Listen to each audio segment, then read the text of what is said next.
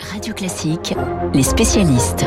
Les spécialistes à 7h39 sur Radio Classique. François Geffrier pour l'économie et Renaud Girard, grand reporter au, Figaro. Renaud, eh, direction avec vous l'Ukraine, le dossier brûlant de ces derniers jours, de ces dernières semaines. La tension est toujours très forte entre Kiev, Washington et Moscou. Eh, des discussions hier entre Biden et les Européens. 8500 soldats américains eh, sont actuellement en alerte.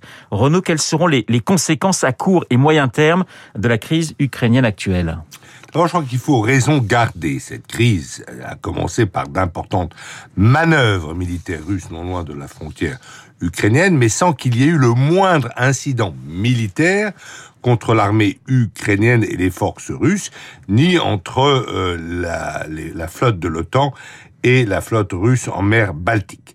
Mais ces manœuvres ont fait peur aux Ukrainiens ainsi qu'aux quatre pays de l'Union européenne ayant une frontière directe avec la Russie, à savoir les pays baltes et la Pologne.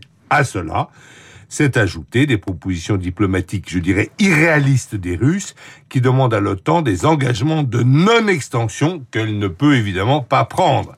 Mais il faut reconnaître que cette crise est également entretenue par une diplomatie publique américaine et anglaise frisant l'hystérie. On est entré, si vous voulez, dans le cercle vicieux de la crise autoréalisatrice la diplomatie, qui exige un minimum de secret, ne fait jamais bon ménage avec la com. Cela va permettre à la France, à l'Allemagne, de reprendre le flambeau de la négociation avec la Russie. C'est-à-dire, Renaud? Les Français et les Allemands, vous avez vu, n'ont pas jeté d'huile sur le feu.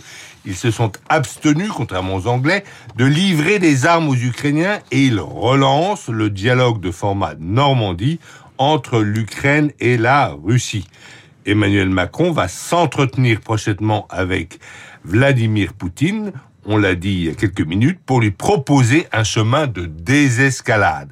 La France et l'Allemagne ont obtenu aussi de l'Ukraine qu'il modifie une loi afin de permettre une reprise du dialogue avec les séparatistes pro-russes du Donbass.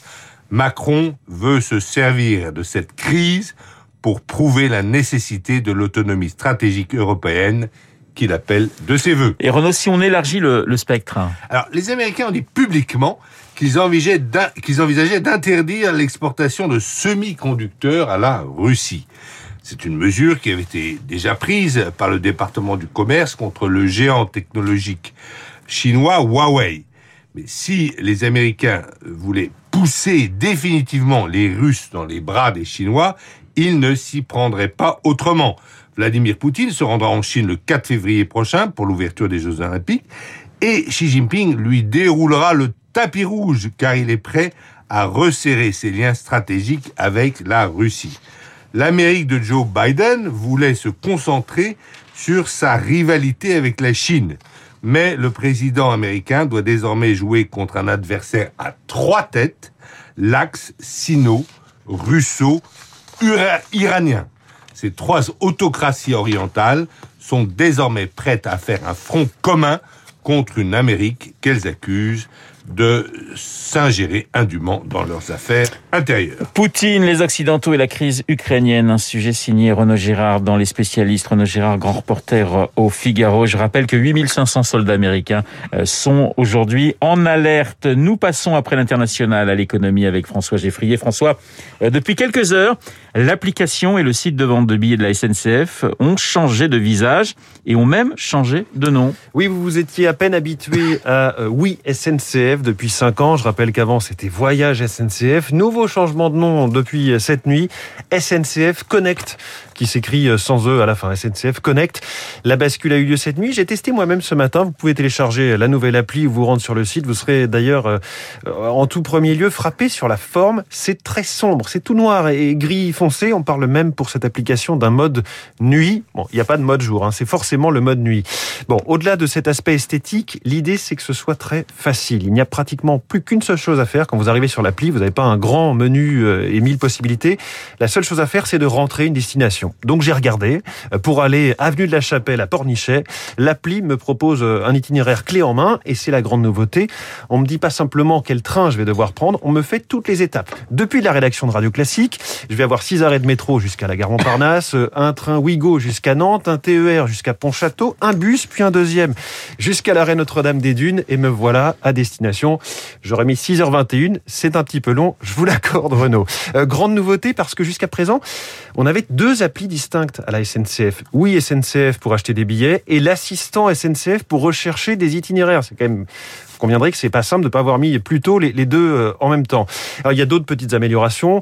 Ça va parler tout de même aux usagers réguliers de ces outils de la SNCF. Voilà qu'elle découvre le panier le panier qui existe sur tous les sites euh, marchands depuis 20 ans, on va enfin pouvoir sélectionner un billet, le mettre de côté, en chercher un autre, annuler le premier avant même d'avoir payé quoi que ce soit. Troisième axe de cette application, l'information voyageur, c'est-à-dire les alertes sur les lignes de transport que vous utilisez euh, au quotidien. Quand il y a des travaux, une grève, un incident quelconque, vous serez prévenu. Tout ça sur la même appli le gros enjeu, hein, c'était d'éviter un bug dans tout ça.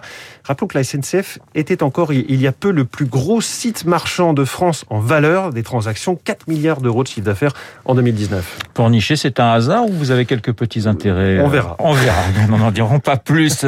François, quelle est la stratégie du groupe ferroviaire avec ce nouveau lifting? Alors c'est très simple, il s'agit de concurrencer frontalement Google Maps en premier lieu, mais aussi d'autres acteurs comme Citymapper ou, ou, Apple Plan. Dans Google Maps, cela fait bien longtemps que vous pouvez non seulement chercher un itinéraire pour Pornichet ou pour toute autre destination Renault, euh, Marseille par exemple pour vous, mais aussi cela fait bien longtemps que l'appli vous propose d'elle-même un billet d'avion. Justement, si vous cherchez Marseille, elle va vous proposer d'elle-même un billet d'avion euh, avec les, les compagnies aériennes qui le proposent, les tarifs, tout ça sera intégré dans l'application. Vous n'aurez plus qu'à cliquer, vous serez sur le site de la compagnie, vous n'aurez plus qu'à sortir la carte bleue. Euh, tout comme Google Maps a noué depuis longtemps des partenariats avec euh, les opérateurs de vélos en libre service, de trottinettes électriques dans Paris, dans les grandes agglomérations. Cette nouvelle plateforme pour la SNCF, c'est ce qu'on appelle une super app. Cela fait 16 mois qu'elle travaille sur ce chamboulement. C'est presque un enjeu de souveraineté de se dire que notre compagnie ferroviaire nationale, qui fait aussi depuis bien longtemps d'autres euh, systèmes de transport que le train, euh, propose cette solution et ne se fasse pas prendre des parts de marché sur cette solution-là par des, acteurs américains, c'est très important. Il y a aussi un enjeu commercial, de business pur, euh, par un effet de levier. La SNCF espère passer de 4 milliards d'euros de chiffre d'affaires à 6 milliards et demi en 2025. Comme on sera tout intégré, on ira plus souvent sur cette appli et donc on achètera d'autres services. Donc c'était un gros challenge de, de réunir dans une appli tout cela.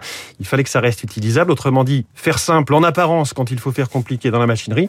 Personnellement, je mets une pièce sur le fait que si l'appli fonctionne bien, les Français, tout à leur, euh, tout à leur relation amour-haine vis-à-vis de la SNCF, préféreront à terme une solution bleu-blanc-rouge à celle de Google.